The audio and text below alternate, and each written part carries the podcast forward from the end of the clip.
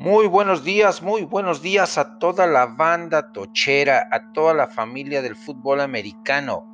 Desde Irapuato, Guanajuato, hoy lunes 24 de agosto del 2020, les saluda su amigo y hermano Marco Antonio Ponce de Coreback o Eggman en una nueva emisión de su programa Quick Offense, ofensiva rápida, cuatro downs y punto extra, donde analizaremos cinco temas relacionados al fútbol americano profesional y colegial. Sin más preámbulo, comencemos. El primer down tiene que ver, mis amigos, con que la liga ha anunciado que el primer partido a llevarse a cabo en Arrowhead Stadium eh, el, el 10 de septiembre de el 2020, de este 2020, eh, será con gente entre los Kansas City Chiefs y los Houston Texans, un partido de dos rivales eh, que se enfrentaron en postemporada del año pasado, donde pues, los Kansas City Chiefs eh, salieron avantes, remontando un marcador adverso de más de 21 puntos ah, sobre los pupilos de Bill O'Brien.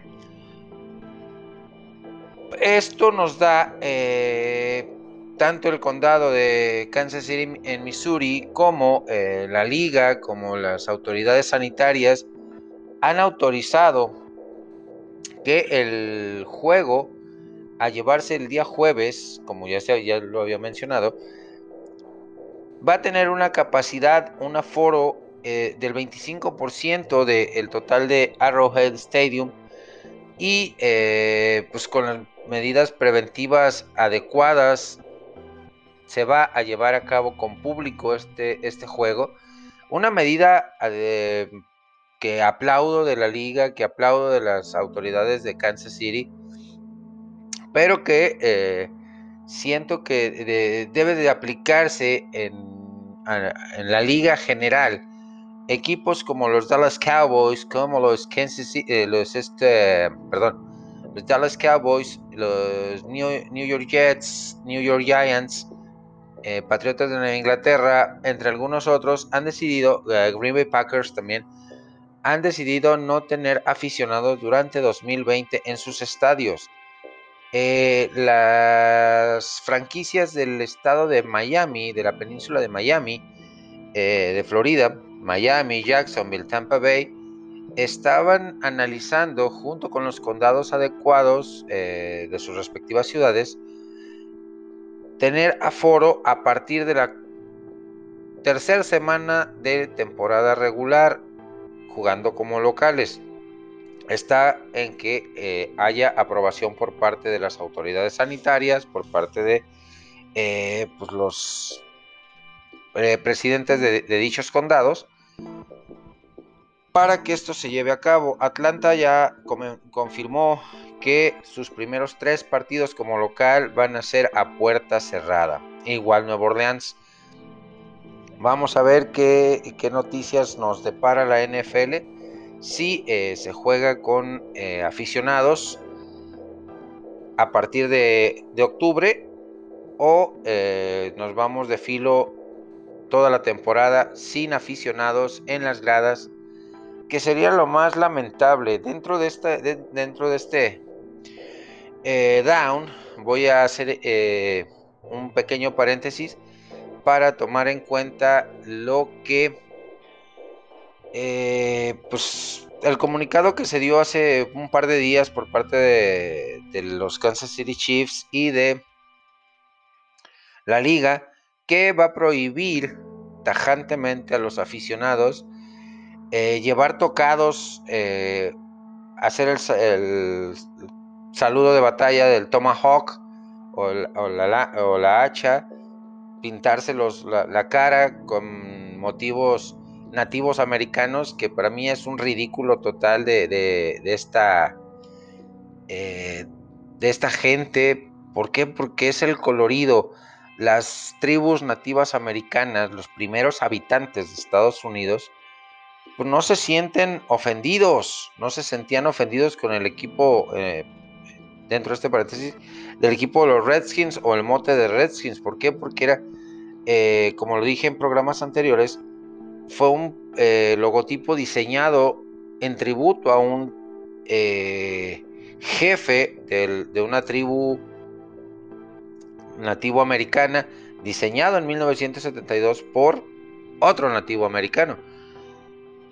Pero las grandes marcas, las grandes corporaciones que dicen pensar, entre comillas, y que ven eso del, del de el arenga de batalla, del tomahawk o los tocados, los penachos, o pintarse la cara con eh, con situaciones nativas americanas, pues lo ven como algo malo. Y, pues, con todo respeto, eh, primero estudien, primero lean, primero eh, vean, señores anglosajones, algo de la historia de Estados Unidos y ya después tomen este tipo de decisiones que afectan a la afición como tal. ¿Por qué? Porque el, aficionado paga un boleto, paga un apartado de toda una temporada para desestresarse de, lo que es la vida, vida diaria, los conflictos, los broncas, los problemas. Y utilizan el, fútbol americano o cualquier otro deporte como parte de un desestrés, como parte de una... Eh, pues sí, de una situación de sacar todas esas tensiones, todas esas presiones y eh, apoyar a su equipo poniéndose los tocados, las ropas, los atuendos apaches o nativos americanos, eh, pintándose las caras, no como algo racista, ¿no? Rindiéndole tributo a las tribus nativas americanas. Nos movemos rápido al segundo down, mis amigos, y tiene que ver con que la conferencia Big 12, junto con ACC y SEC, ha anunciado su calendario de juegos para la temporada 2020, no posponiendo eh, su calendario para 2021, como lo han hecho la mayor parte de las conferencias. Eh, y equipos como eh, Texas Tech, TCU, Baylor, Kansas, Oklahoma, eh, Texas, West Virginia, Iowa State, Kansas State y Oklahoma State tendrán temporada regular.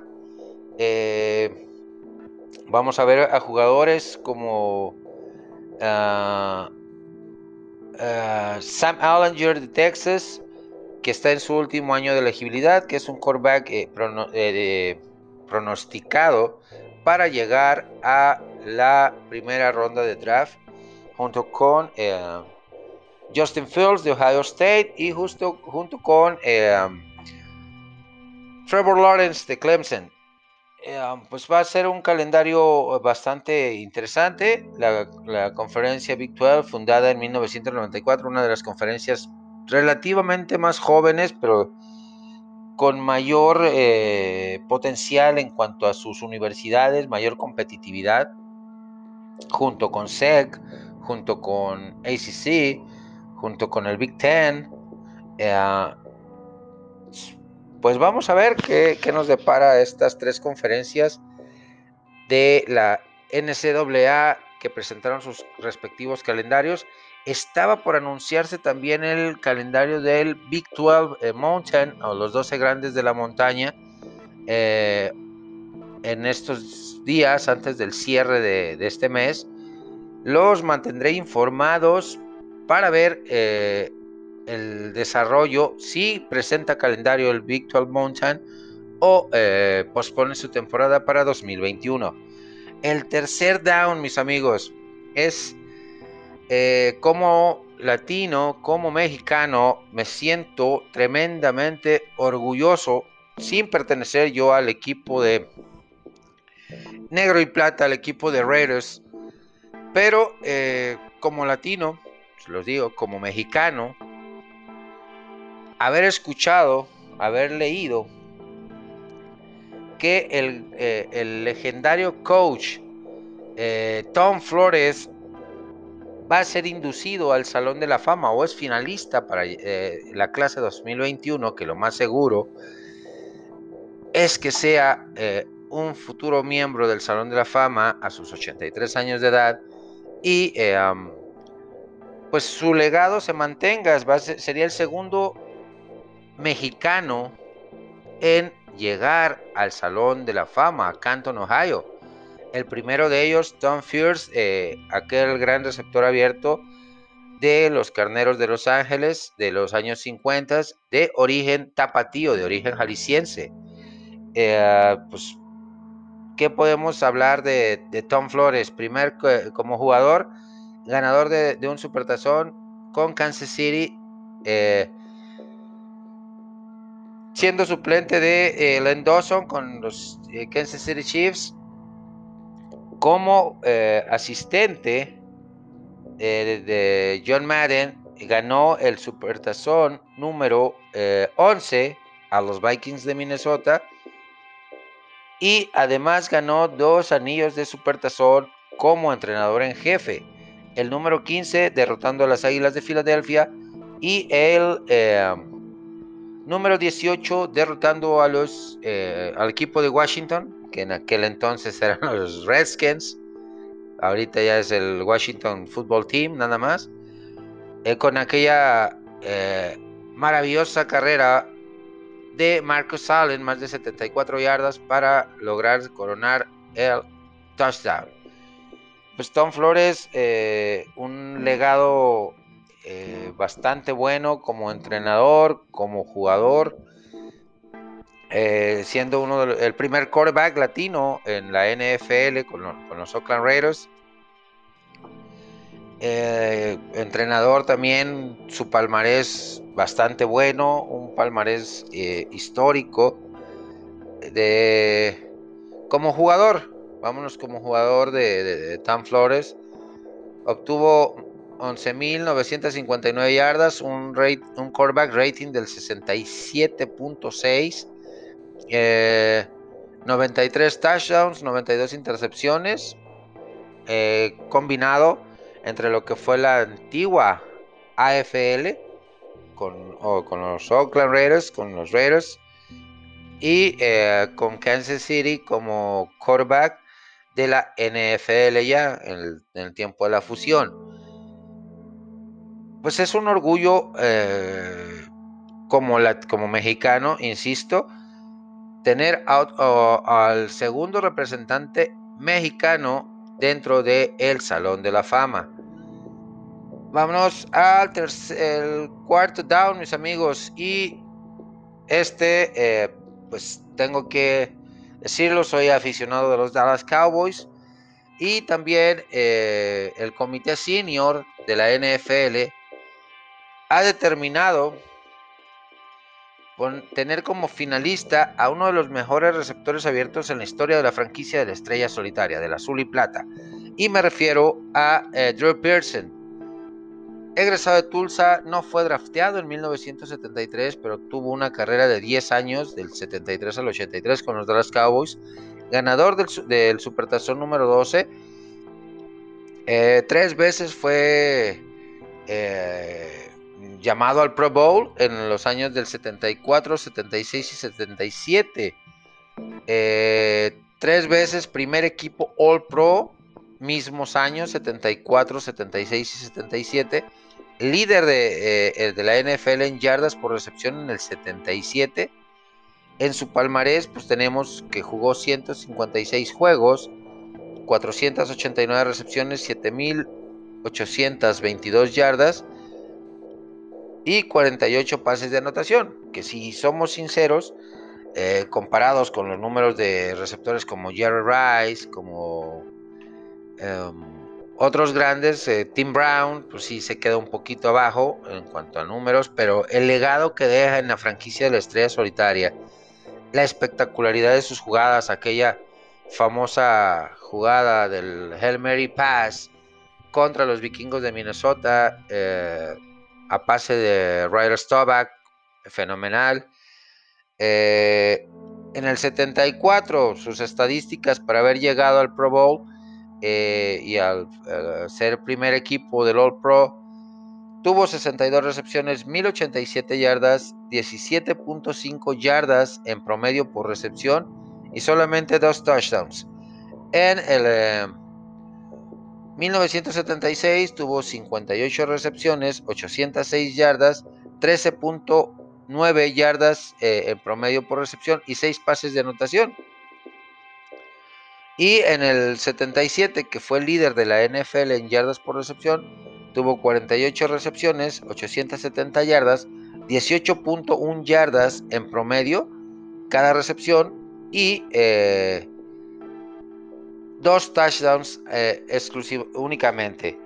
Pues como aficionado a los Dallas Cowboys me siento orgulloso de que un miembro más del equipo de la década de los 70, de ese eh, gran equipo comandado por Roger Staubach, Tony Dorsett, Drew Pearson, Billy Joe Dupree, eh, Bob Lilly, Harvey Martin, The Tuttle Jones, um, Cliff Harris, Charlie Waters, llegue al Salón de la Fama. Esas dos derrotas en la década de los 70 contra el equipo de Shock No, los Pittsburgh Steelers, pues ha retrasado un poco la llegada de, algunos de estos los miembros legendarios del Azul y Plata al recinto de Canton, Ohio, al recinto de los Inmortales, pero pues nunca es tarde, nunca es tarde para llegar a Canton, Ohio. Eh, nos vamos de cierre al punto extra de esta ofensiva rápida, mis amigos, bastante rápida, y tiene que ver con el milagroso regreso de Alex Smith a la NFL. El quarterback eh, de Washington, que sus años colegiales los vivió con los Utes de Utah. Fue drafteado en la primera ronda, pick número uno en 2005 por los 49 de San Francisco, con quienes pues, tuvo un buen pasaje, tuvo buenos momentos. Eh, recordemos que un 20 de noviembre, un domingo 20 de noviembre, de hace ya dos años, en el 2018, sufre una tremenda lesión contra el equipo de Houston Texans que le desbarató la pierna y pudo haber perdido la pierna y la vida. Más de 20 cirugías, actualmente tiene 36 años de edad. Eh, pues fueron dos años tremendos de, terapias, de cirugía tras cirugía para reconstruirle la pierna. Eh, una imagen dantesca la que nos tocó ver a los aficionados ese partido y que nos hizo remontar hace 33 años, en aquel 2018, hoy 2020, 35 años, aquel lunes por la noche entre el equipo de Washington y los eh, eh, gigantes de Nueva York, donde eh, los, en la misma yarda 40, por presagio del destino, Joe Theismann es tacleado por Lawrence Taylor, en aquel entonces jugador de segundo, de primer o segundo año, en 1985, le destroza la pierna y marca su carrera de por vida de, de Joe Theismann, misma yarda 40, un 18 de noviembre, o sea, prácticamente, y en un juego nocturno, prácticamente, pues, en paralelo las fechas. Pero Alex Smith ha recibido eh, recientemente la alta médica eh, con una algarabía, una felicidad tremenda con su familia. Eh, celebró esto, se presentó a los entrenamientos y está dispuesto a regresar y tomar la titularidad, ser el tutor del quarterback de segundo año Dwayne Haskins, el cual pues sí es un quarterback eh, bastante interesante de ver, con mucho, mucho talento, eh, muy movible, pero sí tiene pequeños detalles en su desempeño en su lectura de defensas, que Alex Smith eh, no es el gran quarterback eh, eh, explosivo, es un quarterback más bien administrador de juego, es un quarterback que te sabe guardar el balón, que comete pocos errores, pero que te sabe ganar partidos. a lo largo de su carrera, Alex Smith eh, tiene 195 touchdowns, 101 intercepciones, 34.068 yardas, un promedio de pases completos del 62.4%. Eh, y como les digo, puede ser un perfecto tutor eh, si está a un 85 a 90% de sus capacidades físico-atléticas después de el contenible dolor que, y, trauma que es haber pasado por casi 20 cirugías, una rehabilitación durísima, extenuante, em, pero que eh, puede simplemente darnos como pues motivación ver a este hombre nuevamente uniformado con su número 11, lanzando pases, eh, siendo el líder de la ofensiva de Washington. Eh, eh, pues para mí, ya con el hecho de ser activado en roster y estar compitiendo por el puesto titular o por un puesto en el roster de 53, ya para mí es denle el premio de el regreso del año. Pero vamos a ver qué nos puede mostrar futbolísticamente hablando Alex Smith, Alexander Douglas Smith, eh, quien con 36 años y después de dos años de prácticamente haber resucitado, porque sí fue catastrófico esa, esa, lesión. Los avances en la medicina pues, están permitiendo que regrese, están permitiendo que Alex Smith vuelva a jugar fútbol americano, tenga esa posibilidad. Así que, señores, Alex Smith es una inspiración de que querer es poder de que no hay imposibles en el fútbol americano. Recordemos la historia de Rocky Blyer, que casi pierde una pierna, el fullback de los Steelers de los 70, eh, en la guerra de Vietnam, por haber pisado una mina. Y pues, su carrera legendaria, cuatro anillos de supertazón, etcétera, etcétera, etcétera. O sea, un palmarés impresionante de Rocky Blair. Eh, y ahora le toca a Alex, Smith ser ese guion hollywoodesco de pues, regresar después de una terrible lesión que casi acaba con su carrera, regresar a los emparrillados y poder mostrar que todavía es un coreback vigente. Me despido mis amigos con un hasta pronto enviándole saludos cordiales a, el buen Reinaldo Gómez Maldonado de P&G, que es Raider de corazón y compartimos eh, sede de trabajo y siempre me dice que hable de sus Raiders, pues hoy hablé de los Raiders y hablé para bien de su equipo. Eh, a Fernando Fumagali de Buenos Aires, Argentina, a Héctor Manuel Salinas, mi hermano, que es un eh, especialista en el fútbol colegial y que me mantiene informado y me pasa temas para, mi, para este programa eh, sobre fútbol americano colegial. Para eh, Mario Lorenzo de Islas Canarias, para toda la banda de, España, Borja Sasso, para David Armero, para los amigos de aquí de México, Rodrigo Camacho de Multimedios, Héctor Manuel Salinas, ya lo mencioné. eh,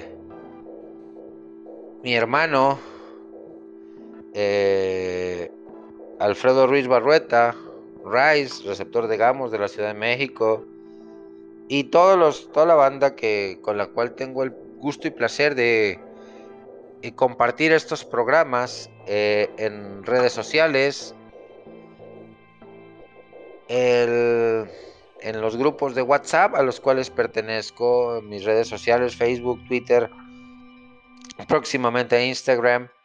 Eh, les deseo la mejor, el mejor inicio de semana. Y eh, que Dios me los bendiga a todos. Hasta la próxima.